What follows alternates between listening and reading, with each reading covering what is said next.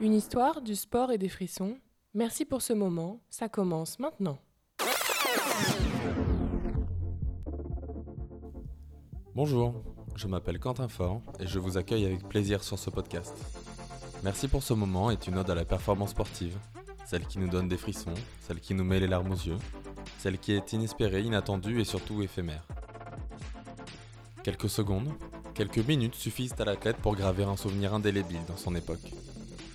Nous allons aborder dans ce podcast les moments suspendus où certains élus atteignent le plus éphémère des sommets, celui de la gloire.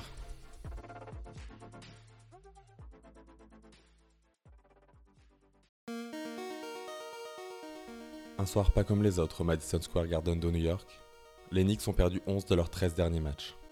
La franchise, en grande difficulté depuis le début des années 2000, attend une étincelle pour s'enivrer d'une success story. La ville monde bouillonnante et la mythique salle vont une nouvelle fois être le théâtre d'une histoire singulière. Son nom? Jeremy Lin.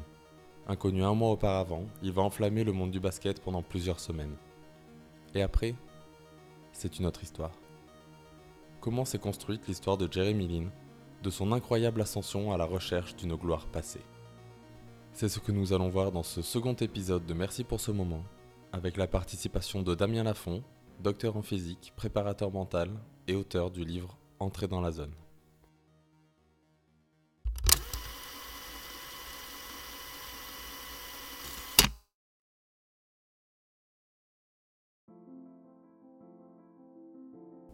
Le 27 décembre 2011, et dans l'indifférence la plus totale, les Knicks de New York signent un jeune joueur non drafté américain d'origine taïwanaise.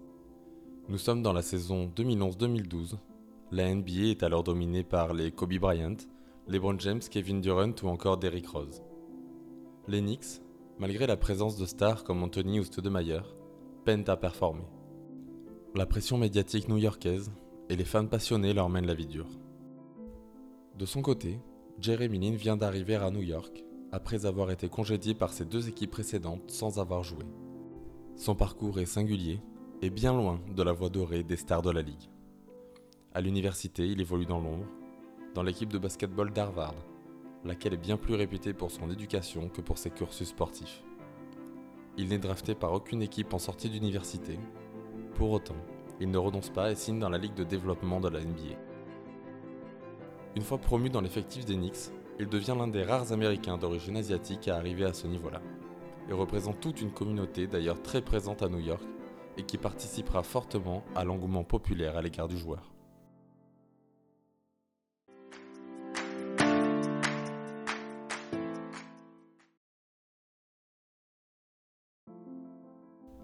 Le 4 février 2012, comptant 11 revers sur les 13 derniers matchs ajoutés à plusieurs blessures, le coach de l'époque, Mike D'Antoni, tente l'option Lean.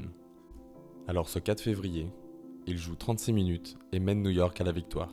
Il marque 25 points, finit avec 5 rebonds et 7 passes décisives.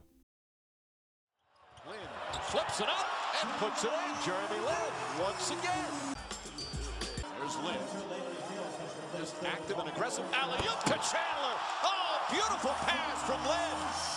And Jeremy Lin continues to excite this crowd. That he brings to a game. Jeremy Lin knocks it down. Career high 15. And the Knicks take the lead. Perhaps the most unlikeliest Nick to be the hero. What a story here tonight at the Garden. Jeremy Lin, a huge spark in a game. The Knicks are desperate for a victory. Three for 14. Lin to the basket. Reverse slam. He cuts it in. Oh, what a play for Jeremy Lin. Little fancy shot clock at eight. Splits the defense again. Gets to the rim. Pucks it in. And a foul. Wow. Jeremy Lin does it again. Even it looks like his teammates don't believe what they're seeing.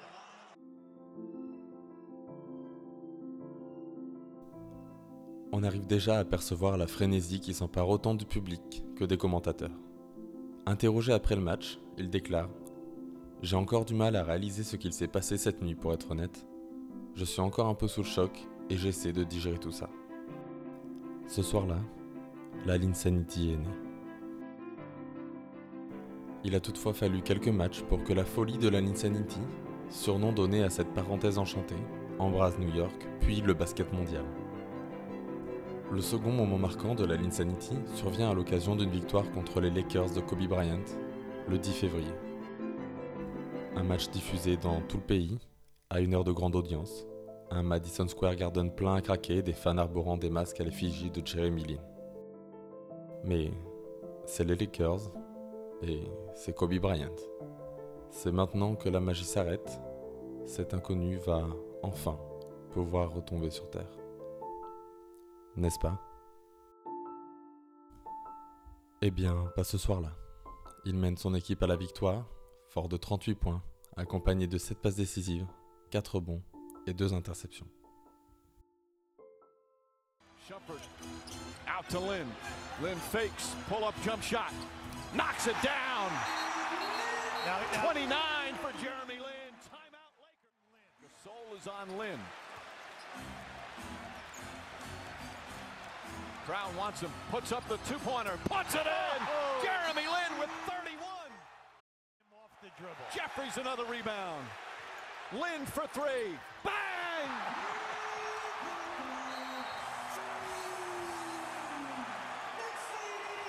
The Jeremy Lin Show continues here at Madison Square Garden. And the Knicks will win it. Lynn's sanity continues here at Madison Square Garden as the undrafted point guard from Harvard electrifies MSG once again.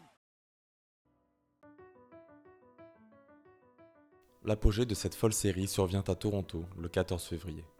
Même les plus sceptiques commencent à réaliser le talent de Jeremy Lin. Il devient l'attention principale des médias, et jusqu'alors, ce n'est pas un souci. Cette nuit-là, il délivre une belle performance couronnée du tir victorieux, un buzzer beater, pour mener New York à leur sixième victoire de suite. Un fait marquant Il prendra le dernier shoot en qualité de leader de l'équipe, alors qu'il était un joueur de fond de banc à peine deux semaines plus tôt. Alors Jeremy Lin, pour celui-ci et pour les autres, merci pour ces moments.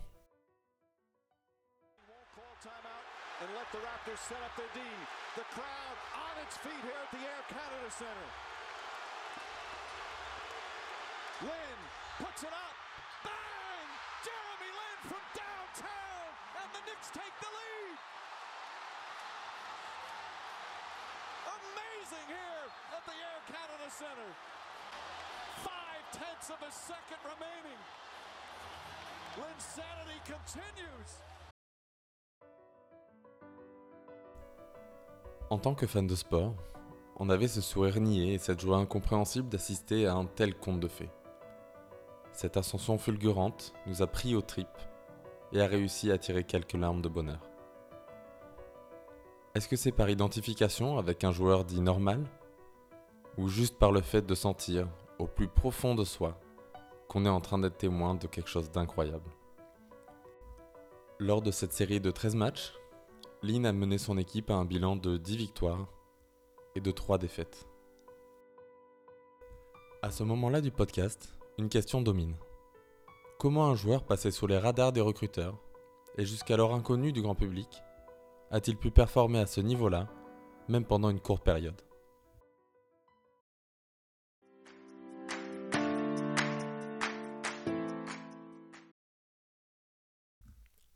Tout porte à croire que nous avons été témoins de la zone, terme mystérieux mais bien connu des sportifs de haut niveau.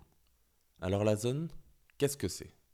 Pour faire relativement court, la zone est un état mental où le sportif atteint une concentration aiguisée et un total contrôle sur ses mouvements.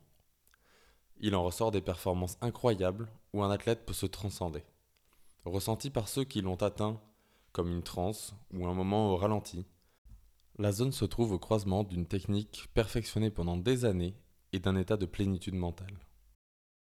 Comme dans le cas de Jeremy Lin, nombreux sont les sportifs à y avoir déjà goûté. Mais le véritable enjeu, c'est de réussir à s'en approcher le plus souvent possible.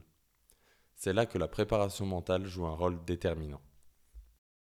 Damien Lafont est préparateur mental et auteur du livre Entrer dans la zone, voyage au cœur des expériences intérieures. Il y a notamment interrogé des dizaines de sportifs qui ont vécu ce genre d'expérience. Alors Damien Lafont, qu'est-il important de savoir sur la zone et comment la décrivez-vous? Ouais, souvent s'identifier comme un, un état où un état un peu second où les gens performent à leur, à leur, meilleur niveau. Ils arrivent à, amener tout, tout au même moment, la technique, stratégie, mentale. Et, euh, et souvent, en fait, ils ont pas. Ça, ça arrive, ils le contrôlent pas. Ils n'ont pas vraiment de contrôle et s'ils s'en rendent compte, ils le perdent. C'est un peu l'histoire l'histoire qu'on qu a.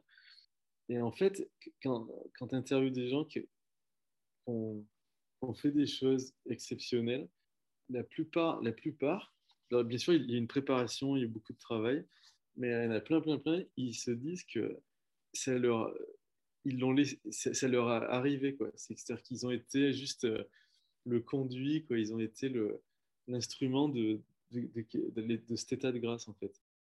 Euh, les gens, ils le prennent un peu comme un accident, par chance, euh, ils se disent, voilà, mais si je réfléchis trop, je vais perdre cet état. Et ils sont, ils sont superstitieux, parce qu'ils veulent pas trop en parler, parce que s'ils en parlent, ça ne se reproduira pas, et tous ces trucs-là. Et pendant ce temps-là, en fait, il y a d'autres athlètes, ils, savent qu'ils peuvent reproduire ça euh, souvent s'ils amènent les conditions, s'ils ils amènent tous les ingrédients et euh, de façon euh, un peu scientifique, hein, en quelque sorte. Et la chance que ça se reproduise est plus, beaucoup, beaucoup plus importante. Et, d'où certains athlètes, en fait, ils performent super, enfin, très, très souvent à, très, très haut niveau. Bien sûr, la préparation, mais aussi au niveau euh, préparation mentale et psychologie, ils font tout ce qu'il faut aussi pour, pour déclencher ça. Quoi. Et c'est pas que. Pas des super masters, Enfin, en quelque sorte, c'en est, mais ils le travaillent en fait. C'est pas, ils sont pas surhumains et tout. Il y en a, ils seraient surpris de savoir. Euh, il y, a plein d'athlètes qui travaillent. C'est partie intégrante de leur, de leur entraînement. La zone est souvent décrite comme un moment suspendu, et surtout dans un temps limité. Du reste, il existe des exemples dans l'histoire, comme celle de Bob Gibson en 1968, qui, après avoir réalisé ce qui est encore considéré comme la meilleure saison jamais réalisé par un lanceur au baseball, a déclaré qu'il était dans la zone pendant une saison entière. On ne saura jamais ce qui est vrai et ce qui relève de la légende. Toutefois, cela pose une question majeure. Est-il possible d'être dans la zone pendant une période étendue? Comme ça dépend pas que de la personne, ça dépend de, l'environnement aussi. C'est-à-dire que si quelqu'un a une espèce de stabilité euh, au niveau relation, famille, équipe, ou il y a une espèce de cercle familial où le gars il a sa, petite routine, c'est bien, c'est bien constant, quoi. Ça, ça, fluctue pas trop, il n'y a pas trop d'interférences. Après, s'il se connaît assez bien pour entrer, euh, pour, pour, créer les, les, les, meilleures conditions, il va pouvoir reproduire ça. C'est simple, quoi. C'est-à-dire que quand on voit Nadal, Federer, Djokovic, les gars, ils ont tous à peu près 20 grands chelems. Euh, là, c'est quasiment quand il joue. Alors, Djokovic, le tournoi, il était un peu blessé au départ et tout. Je sais pas si c'était vrai ou pas, mais les gars, quand ils jouent, euh, quand c'est quand c'est le moment de performer, les gars, ils jouent. Euh... c'est la zone, quoi. Enfin, c'est, les gars, il y en a, ils servaient à 210. Le gars, il retourne tout le temps et tout. Euh... Et en fait, ça veut dire qu'ils ont trouvé des moyens pour performer. Avant, si, si, si, si, à 20 ans, je disais, ouais, il y a trois gars, il y a 20 grands slams chacun, personne personne n'y croirait quoi. Il y avait, et c'est, c'est, ils créent cet environnement euh, où ils sont en sécurité et après euh, tout, tout, est, tout, est, tout est là pour, pour reproduire ça aussi souvent que possible et ça marche. Les sportifs au sommet de leur art sont souvent comparés à des artistes. Un Zidane au football, un Tiger Woods au golf. Mais est-ce que les vrais artistes peuvent aussi entrer dans la zone? Selon Damien Lafont, c'est certain. Parce j'ai travaillé avec, des, plein d'artistes et de, musiciens, soit des musiciens, euh, des compositeurs. Et en fait, en, les interrogeant sur les mêmes expériences, on leur demandait est-ce que vous avez vécu des expériences euh, particulières ou est-ce que vous avez essayé de, les reproduire et qu'est-ce que ça signifie? C'était les mêmes réponses que les, athlètes avec qui je travaillais. Et donc, c'était flagrant. C'est c'est exactement la même chose. Il y en a qui font les mêmes techniques de préparation, niveau relaxation, respiration, que les athlètes. Les, les, les mêmes choses. Des fois, ils ont les mêmes entraîneurs, par exemple. C'est assez marrant. Moi, j'ai des témoignages. Euh, il y a une fille, c'est des, des, grands concertistes et tout. Il y en a, ils ont des Grammy Awards et tout. Il y en a, ils se voient jouer de, d'en haut. C'est-à-dire que c'est genre out of body experience. Ils se voient jouer sur le plateau. Hélène Grimaud, la pianiste. Parce qu'en fait, elle a un truc particulier, elle a la synesthésie. Donc, en fait, elle, la musique, elle voit des couleurs. Donc elle, quand elle joue certains trucs, elle voit, elle voit euh, genre, la lumière qui descend sur elle et tout, enfin des trucs de fou. Il y a une autre chanteuse qui, euh, pareil, qui s'est vue de, l'extérieur. C'est des expériences qui sont... En fait, ça approche des domaines qu'on ne connaît pas vraiment. Après une longue conversation avec Damien Lafont, je me suis rendu compte que la zone est atteignable en neutralisant le stress, l'incertitude, la pollution mentale qui nous entoure, comme un retour à l'essentiel. Mais alors Damien Lafont, la zone est-elle un état nouveau à l'échelle de l'histoire de l'homme qui se manifeste de plus en plus souvent? Ou est-ce un état qui se rapproche au contraire de notre essence en tant qu'hommes et femmes, allégés des limites préconçues inculquées depuis notre enfance? C'est plus un état naturel qui est un peu enfoui avec des conditionnements euh, mentaux et euh, comportementaux, à l'école en particulier. Mais en même temps, donc même si c'est un état euh, assez naturel. On, le voit plus souvent dans le sport parce qu'il y a cette capacité à, se préparer, bah, comme ces joueurs de tennis, Djokovic et Enko, on voit qu'ils sont capables de le reproduire, donc on le voit plus souvent en fait. On voit, cet état plus souvent. donc il y, y, a les deux. Quoi.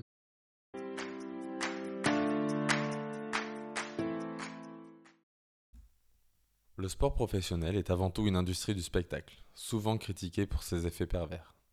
L'emballement médiatique, le sentiment de fierté d'une ville, la pression et l'attente des fans font office de rouleau compresseur. Il est d'ailleurs fréquent dans les sports américains que des joueurs perdent les pédales à New York. En conclusion, il faut avoir des reins solides et un mental d'acier pour jouer dans la Big Apple. Après quelques matchs qui restaient d'un bon niveau, Lynn est touché au genou à la fin mars 2012 ce qui le forcera à manquer le reste de la saison.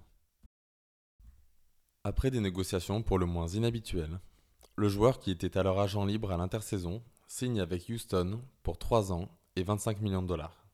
La série de 13 matchs se révèle être sacrément lucrative pour le nouveau Texan. Après une ellipse de quelques années, entre déception et blessure, on s'aperçoit que Jeremy Lin a erré de franchise en franchise, dans une éternelle poursuite d'un état de grâce passé. Les Houston Rockets d'abord, s'en suivent les Los Angeles Lakers, les Charlotte Hornets, les Brooklyn Nets et, point positif, les Toronto Raptors avec qui il gagnera un championnat en 2019 en tant que bon joueur de banc. Sa moyenne statistique en carrière est de 11 points et 4 passes décisives à 43% au shoot. Mais ses chiffres de février 2012 sont autrement plus impressionnants. 22 points, 9 passes décisives à 48% au shoot. Nous arrivons maintenant au point central de notre sujet. Outre certains aspects, physiques et techniques, pourquoi n'a-t-il jamais atteint un tel niveau de jeu dans ses prochaines équipes? Afin d'y répondre, nous allons discuter de ce qu'est la préparation mentale avec Damien Lafont. Il y a trois composantes principales.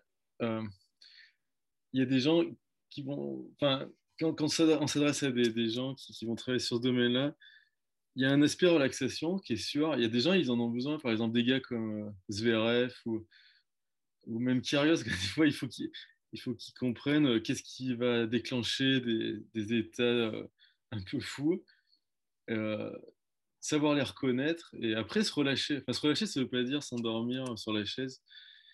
Donc, il y, a, cet aspect relaxation. Il y a un aspect visualisation, enfin, imagination. Parce que visualisation, ça fait toujours un peu. C'est un truc d'imagination où qui implique aussi les, euh, ce qu'on ressent, c'est-à-dire d'impliquer de, l'essence, c'est-à-dire de ressentir euh, qu'est-ce que ça fait de se voir faire ci ou ça. Alors, ça peut être technique ou euh, comportemental.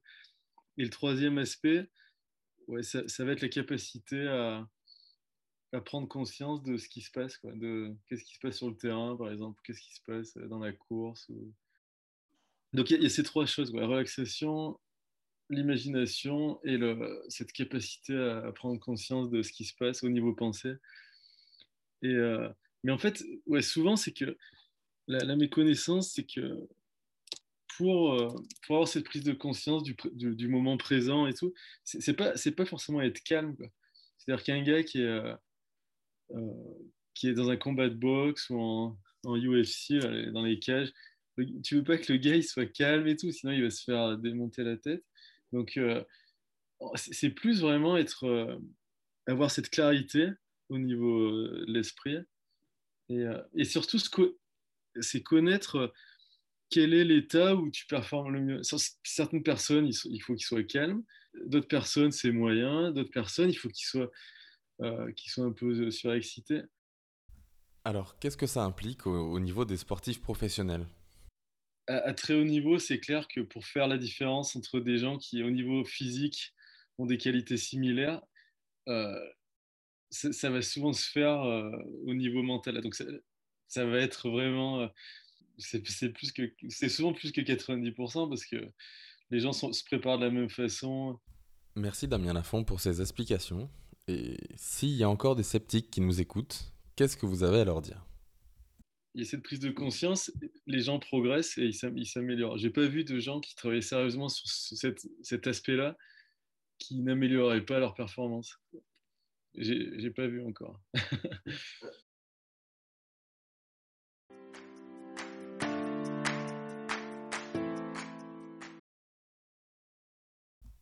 Malheureusement, on peut dire que le carrosse est redevenu citrouille.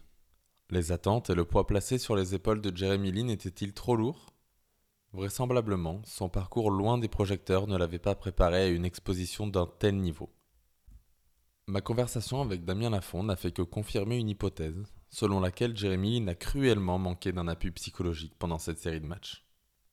Il s'est exprimé d'ailleurs en 2020 sur cette période et sur les problèmes de santé mentale qui en ressortirent. Il a notamment déclaré, je cite, Pendant la période de la Linsanity, j'étais littéralement l'une des personnes les plus populaires de la planète. J'avais tout pour moi, je jouais la tête dans les nuages, et c'était bien plus que ce dont j'aurais pu rêver. Mais les années suivantes, j'ai commencé à subir beaucoup de déceptions et d'échecs, au point que j'avais même honte de marcher dans la rue, d'aller sur les réseaux sociaux ou sur les plateaux télé. J'ai perdu ma position de titulaire, de l'argent sur mon contrat, et ma popularité. Jeremy Lin a aussi récemment évoqué le fait d'être suivi depuis plusieurs années pour traiter les conséquences de la l'insanity sur sa santé mentale. Les dommages psychologiques de cette sensation d'imposture n'illustrent que trop bien l'un des grands thèmes romantiques de l'humanité. La gloire est à double tranchant. Elle peut bien vite devenir un fardeau, et Jeremy Lin, devenu malgré lui Icar au milieu du rêve américain, s'en est rendu compte. Afin de clôturer ce podcast, il me paraît important d'évoquer le coaching qui peut grandement se saisir de la préparation mentale. Et quand on associe préparation mentale et basketball, on pense forcément à Phil Jackson, le légendaire coach des Bulls de Jordan et des Lakers de Bryant, accessoirement recordman du nombre de titres gagnés en NBA. Alors je me pose la question suivante. Et si Jeremy Lin était coaché par Phil Jackson? Un coach réputé pour être un excellent psychologue aurait-il pu lui proposer une trajectoire différente? Si Lynn il avait eu euh, Popovic ou surtout Phil Jackson, moi je, dirais que le gars il serait, ça aurait été, euh, il serait resté longtemps parce qu'il aurait su euh, comment s'adresser à lui pour, pour, pour nourrir cette étincelle qui était arrivée. Et, et, souvent, c'est ce qui se perd, c'est-à-dire que dans n'importe quoi, ça arrive et les gens, après, c'est pas bien ou pas bien, c'est-à-dire que les gens, ils savent pas trop, c'est assez nouveau, et puis euh, il y a des coachs, ils savent pas, quoi. ils se disent, ouais, c'est incroyable, il a eu de la chance, ou... puis ils relient ça à l'aspect physique, ils disent, ouais, c'est exact. Et en fait, c'est pas que ça, c'est global, et euh, l'approche globale de Phil Jackson, pour ceux, qui, quand tu lis ses livres, les interviews et tout, c'était vraiment, il prenait l'aspect humain, tout, il y avait tout, quoi. Et, euh, et plus au niveau spécifique par personne et euh, où, ils en étaient au niveau de leur, de leur vie. Quoi. Et c'est-à-dire que donc Lynn, il a eu cette expérience et s'était laissé, euh, voilà, ouais, c'était incroyable. Ils ont dû dire, voilà, bah, c'était dû à ta préparation, ta, ta, ta, mais c'était pas, c'était pas suffisant. Il y avait quelque chose d'autre qui, peut-être qu'il y a quelque chose d'autre qu'il qui fallait, euh, fallait. C'est comme le feu, quoi. Si, si tu rajoutes pas de bûche, ça, ça s'arrête. Et euh, c'est vrai qu'il y a certains coachs qui sont incroyables pour ça, c'est qu'ils arrivent à, garder le, feu euh, dans les chemins. Alors justement, en quoi l'approche de Phil Jackson était-elle si particulière? Phil Jackson, il les nourrissait au niveau, de, au niveau spirituel aussi, ou au niveau développement en fait. Il y a certains coachs, ils arrivent à voir euh, la maturité de leurs joueurs, ils leur donnent le... Alors, quand Phil Jackson, il, donnait des conseils à Kobe Bryant, il donnait pas la même chose à, à d'autres joueurs, à Shaquille O'Neal et tout. Il y a fort à parier que son coach, il n'a pas su le, nourrir le truc.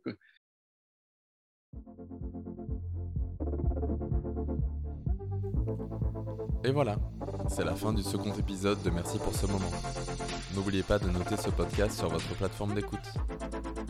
Vous pouvez aussi suivre les actualités du podcast et les nouveaux épisodes sur Twitter et Instagram. Merci pour votre écoute et à la prochaine.